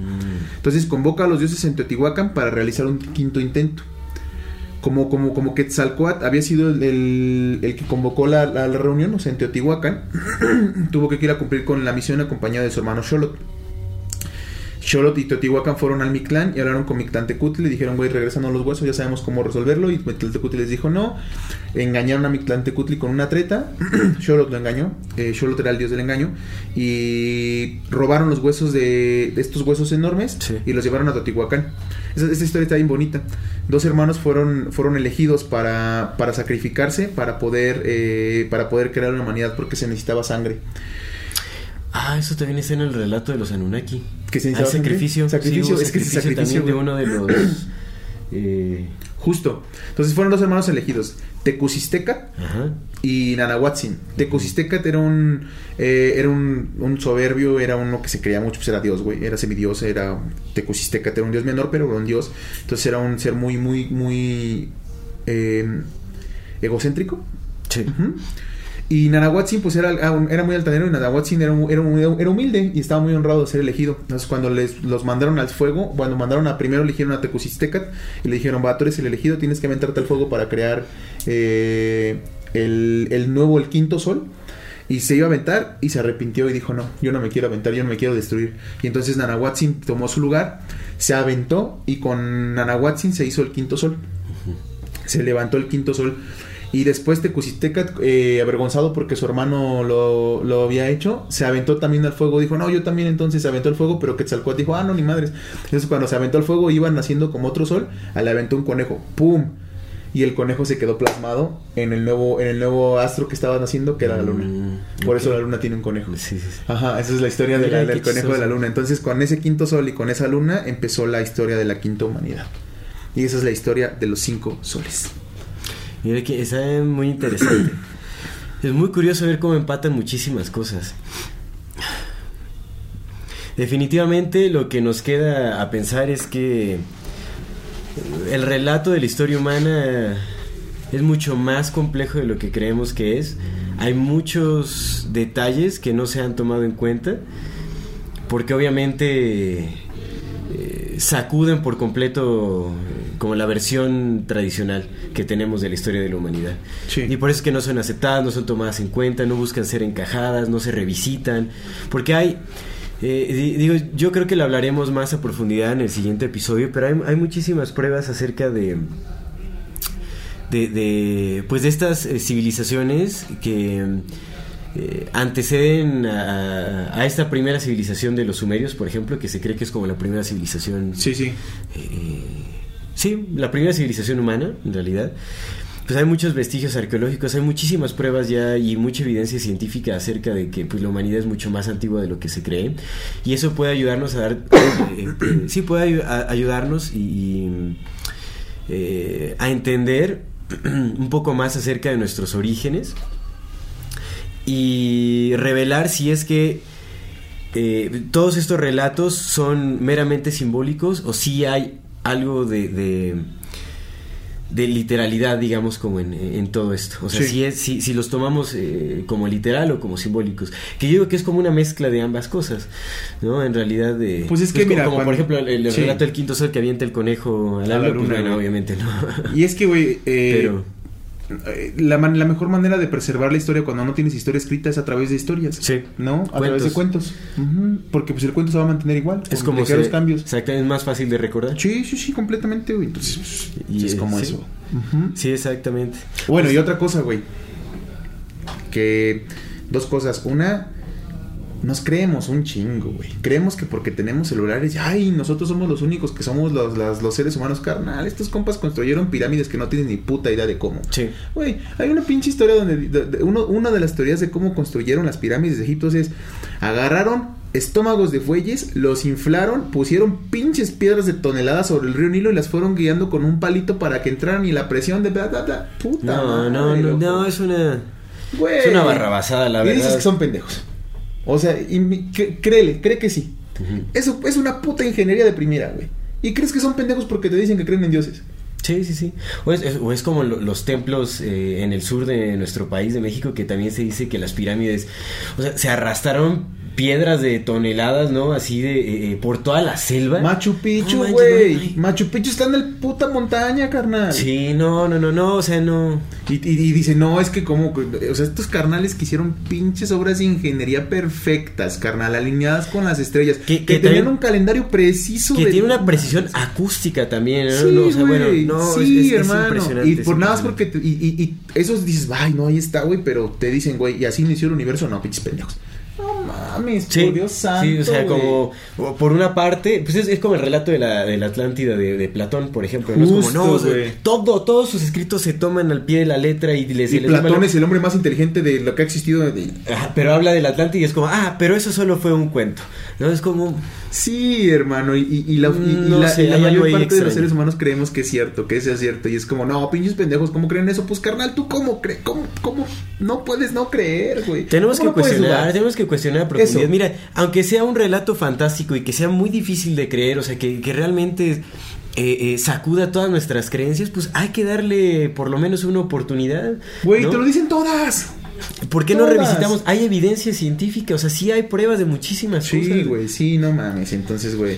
Hay muchísimos científicos que han sufrido y que están sufriendo y que los tachan de pseudocientíficos, que los, los, los retratan como payasos eh, ante la Sí, sociedad. Sí, güey. Que, ah, por ejemplo, Graham Hancock, o sea, en, en las últimas entrevistas que, que se dio con Joe Rogan, estaba ya más tranquilo porque dice que por fin ya se están aceptando como sus, sus Sí se ve, sí se ve, sí se ve más, más relajado. Años así, años de, de- de ser ridiculizado, de, de ser tratado así como. Güey, nadie, McKenna lo decía desde los noventas, güey, y ahorita ya, ya la psilocibina se está usando como, como lo que dijo que se usaba, güey, Claro. lo que dijo, güey, háganlo, y ahorita va. Sí, ahorita ya, ¿no? Ya, es, ya, ya hay aprobación en la comunidad científica, ya es- las microdosis son algo muy relevante. Sí, hermano, ¿no? En nuestro entonces día es día. como esta parte, güey, eh, necesitamos abrir un poco más la mente y un poco más el corazón, güey, sobre todo.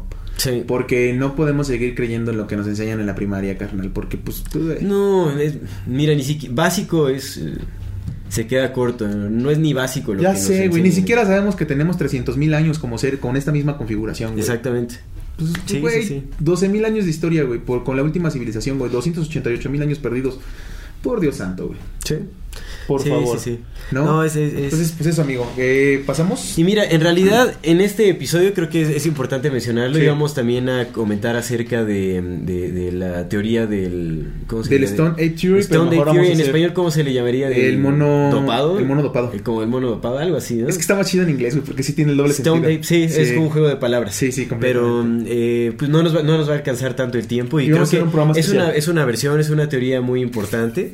Cabe también mencionar que es correcto decir teoría cuando se trata de dato histórico. Sí. ¿No? O sea, eh, eh, es lo mismo que una hipótesis cuando Sí. hablas de teoría en, en- en el contexto histórico. Historia, ¿no? Sí. Ya cuando estás hablando de... de- Es que el, la- el tema es que la teoría como la teoría como un documento, como un desarrollo con hipótesis, ta, ta, ta, ta, ta, tiene es, es un sinónimo de la teoría como hipótesis. Sí. O sea, la misma palabra de, de- El contexto histórico es viable, ya estamos hablando de biología, de eh, matemáticas, de algo, algo más eh, concreto específico, entonces sí se tendría que tratar como hipótesis. Sí. Pero por eso es que decimos la palabra, bueno, estamos usando la teoría. Es ¿no? correcto, Es, correcto, usar la palabra teoría. Sí, sí. Eh, pues vamos, yo creo que le vamos a dedicar un programa completo porque también es muy interesante, ¿no? Eh, eh, no tiene mucho que ver con esta cuestión de, de- de seres que nos visitan y procrean, Sí. o sea, de extraterrestres procreando con humanos. Eh, pero es una, una teoría también muy interesante. También hay viabilidad, hay que examinarlo todo. Sí. Hay que ver qué, qué tiene peso, qué no lo tiene. Tenemos que cuestionarnos y es muy interesante. También es un acto muy divertido el estarse haciendo preguntas a cada rato y estar eh, contemplando posibilidades. Creo que también le da un poco de magia a nuestra existencia, el, el poder, el darnos la oportunidad de, de creer en, en- este tipo de posibilidades. Completamente, completamente. Pues vamos a pasar, ¿no, amigo? A, Ah, pasemos a tu algo curioso. Sí, mira, fíjate que justamente quería, retomando esto que estaba hablando del quinto sol, quiero hablar del, del Ometeo. Y el algo curioso es que según Miguel de la Portilla, Miguel León de la Portilla, un, un- un estudioso mexicano que, que- que es muy, muy, fue eh, un erudito, eh, habla sobre el concepto del Ometeo. El Ometeo es este único principio, una sola realidad, eh, una naturaleza dual que se convierte como un sostén universal de la vida y sin embargo su dualidad la convierte en unicidad. Es el uno que es dos y está compuesto por Ometecutli y Omecíhuatl, el señor uno y la señora uno, ¿no? Entonces esta, este rostro dual en realidad pues es solo- solamente un solo, un solo Dios. Habla de, de Fíjate, esto está bien bonito. Dice: Ometeotes también, Ometecutli, Omecihuat, señor y señora de la, de la dualidad. Tonacatecutli y Tonacasihuat, señor y señora de nuestra carne. Intona, Intota, Huehueteot, nuestra madre, nuestro padre, el Dios viejo. Todo eso es Ometeot. Intete, Inteteuinan, Intetehuita, Huehueteot, madre y padre de los dioses, el dios viejo. Inxutecutli, dios del fuego. Citlalatonac, el que da brillo solar a las cosas. Citlanilique, la de la falda de estrellas. Tezcatlenextia, espejo que hace aparecer las cosas. Tezcatlipoca, espejo que ahuma, espejo del día y de la noche. Inteyocoyani, inventor de los hombres. Chalchitlicue, la de la falda de Ja- Jade. Chalchitlat Chalchi- Chalchiutlatonac, el de brillo solar de Jadi. Yowali Hecat, invisible e impalpable, noche viento. Intloque Inahuaque, el dueño del cerca y del junto. Y Palnemowani, aquel por quien se vive. O sea, esta es básicamente la descripción de todo lo que, to- todo lo que es todo, güey.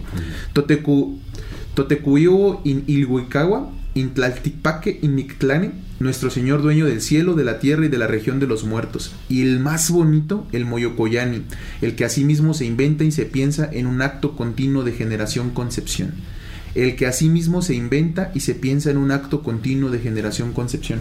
Es decir, la esencia que le da vida a todo, todo. Al universo, a las estrellas, a las plantas, a todo. Porque es este, esta esencia que a sí misma se inventa, se modifica, se crea. Y lo curioso es que según eh, Miguel León de la Portilla, los Pipiltin, que era la clase social alta de los, de los mexicas, lo que ya tenían, y hablo de los mexicas porque fueron los últimos que dominaron todo el valle, ¿no? O sea, llegaron, güey, llegaron hasta, tenían contacto con los incas. Entonces esos vatos eran Sí. eh, los Pipiltin, la realeza, los sacerdotes y la realeza, en, en el último periodo ya de su, de su, de su vida como, como sociedad, ya tenían esta concepción monoteísta, ya creían en el Ometeot, en el, Moyo, en el Moyocoyani, como una sola esencia que daba todo. Entonces, la concepción del resto de los dioses, en realidad solamente ya habían entendido que eran máscaras que usaba el Ometeot para representarse a sí mismo, pero era una sola esencia. O sea, una sola, un solo Dios creador de todo. Una sola esencia creadora de todo, ¿no? Sí. Y eso es algo bien bonito, güey, porque, ¿sabes? Es, es esto. Y ya lo, el, el politeísmo estaba reservado, bueno, ya estaba ya nada más dado para los más iguales, para el resto del- de la población. Entonces, cuando el resto de la población todavía seguía creyendo que Hecate era un dios, que, bueno, una energía, que Tonatiuh era otra energía, que, que Chachitlico era otra energía, que si todos estos eran otras energías, ya la realeza ya sabía que todo estaba conectado por una sola esencia, Claro. creadora de todo. La unidad ante todas La unidad. La unidad, amigos. Nada de dualidades. Unidad. Sí. Y Sí, eso es sí. algo bien bello. Claro. Qué chévere. Sí, y ese es mi, mi algo, mi algo curioso. Algo curioso. Excelente. Pues pasemos a nuestras recomendaciones. Sí, sí, sí. Yo tal vez, yo creo que voy a recomendar dos cosas. Sí. Eh, en, eh, les dejaremos un enlace en, en las- en la sección de la descripción de nuestro video a un video que justamente es el relato de, eh, de los Anunnaki, como la historia de los Anunnaki. Ah, nice. Eh, de, ya había recomendado el canal Spirit Science. Ah. Está en inglés, pero me parece que sí pueden poner como los, los captions o como la... mm, eh, los subtítulos. Ajá, pueden poner los subtítulos en español, creo que sí están.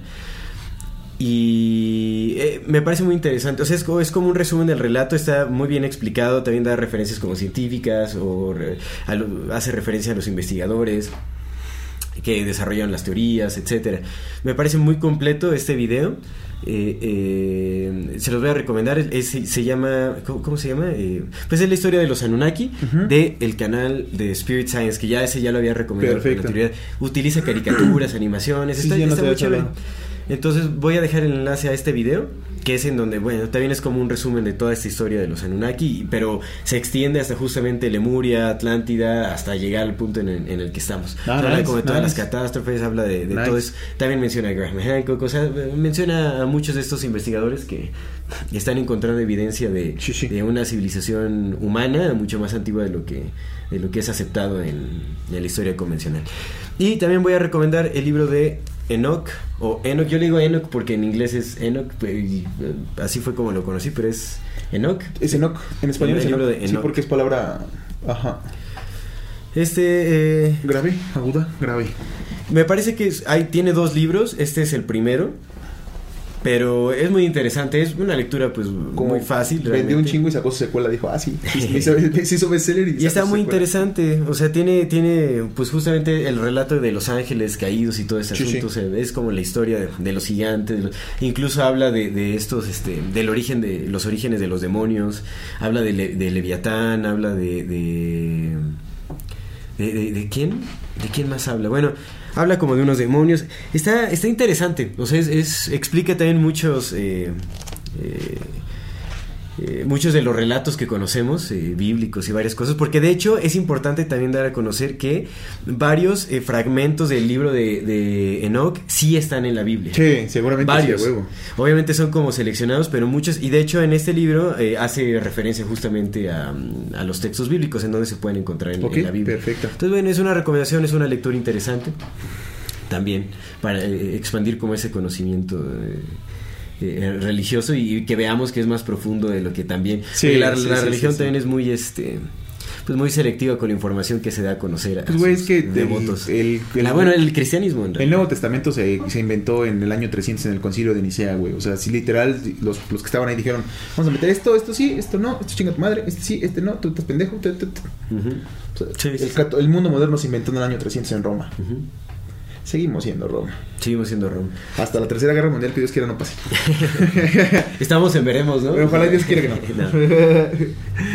no. Otro tema interesante a tratar sería los rollos eh, del, Del Mar Muerto. Sí, sí, Sería sí, muy interesante. Tenemos unos programas muchos bien temas, interesantes. Por favor, quédense con nosotros porque ya, ya, ya vamos a meternos a lo mero chido. Me- mira, mi recomendación ya nada más para terminar. Bueno, me gustaría dar una frase que había notado porque me gustó mucho, justamente de los mexicas. El absoluto no está acabado, está en proceso de evolución. Es la misma evolución de las cosas. Está bonito. Sí, está muy bonito. Es la misma evolución de las cosas. Y mi recomendación, eh, quería recomendar el libro del mono desnudo, pero me parece que ya lo había recomendado. Como quiero, lo vamos a poner acá en la descripción. Pero hay otro libro que encontré que está bien bonito. Eh, no me acuerdo cómo se llama el autor, pero el nombre es.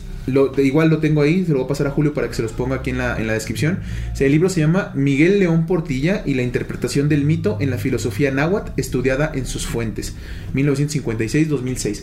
Para todos aquellos este, que nos han pedido eh, fuentes sobre todo esto que he hablado de, de los mexicas, de la mexicanidad y todo eso, pues aquí hay un libro que está muy bueno, la verdad. Y también me gustaría comentar que pues mucho de lo que yo sé de, de- de la, de la mexicanidad, pues lo he aprendido a lo largo del tiempo porque pues he leído un montón de libros en general, pero pues también porque he tenido mucho contacto con personas que pues son estudiosos del tema, ¿no? Entonces platicando con ellos, conversando, pues siendo presente, amigo, pues a mí me gusta ir al temazcal, a mí me gusta platicar con las personas que conservan los mitos. Abuelos de la tradición. también. Abuelos, exactamente, pues los- el hongo, el hongo me ha dicho cosas y pues también el, el propio entendimiento de lo que pues mi raíz me dice, ¿no? Es como, como uno puede entender más, más estas cosas, pero aquí hay una, una fuente para los que han pedido fuentes. Este libro es muy, muy, muy bueno. Eh, igual si pueden buscar la biografía de Miguel León Portilla, pues estaría mucho mejor. Y esa es mi recomendación. Excelente, hermano. Pues vamos a concluir, Concluir. con este episodio. Agradecemos muchísimo a la audiencia que se ha quedado hasta ahora Sí. y que nos ha seguido durante ah, episodios anteriores. Recuerden, si no se han suscrito a nuestro canal, pueden hacerlo ahora. Eh, denle click a la campanita para que les llegue notificación cada que saquemos un nuevo video. Si les gusta lo que hacemos, ayúdenos compartiendo nuestro contenido para poder seguir creciendo y llegar a más personas. Eh, agradecemos todos sus comentarios, toda retroalimentación es más que bienvenida. Muchísimas gracias. Esto es Amor Fati. En la infinita brevedad del ser. Hasta luego.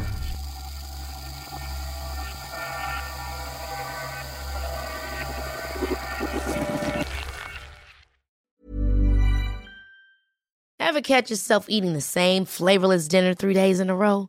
Dreaming of something better? Well, HelloFresh is your guilt free dream come true, baby. It's me, Kiki Palmer.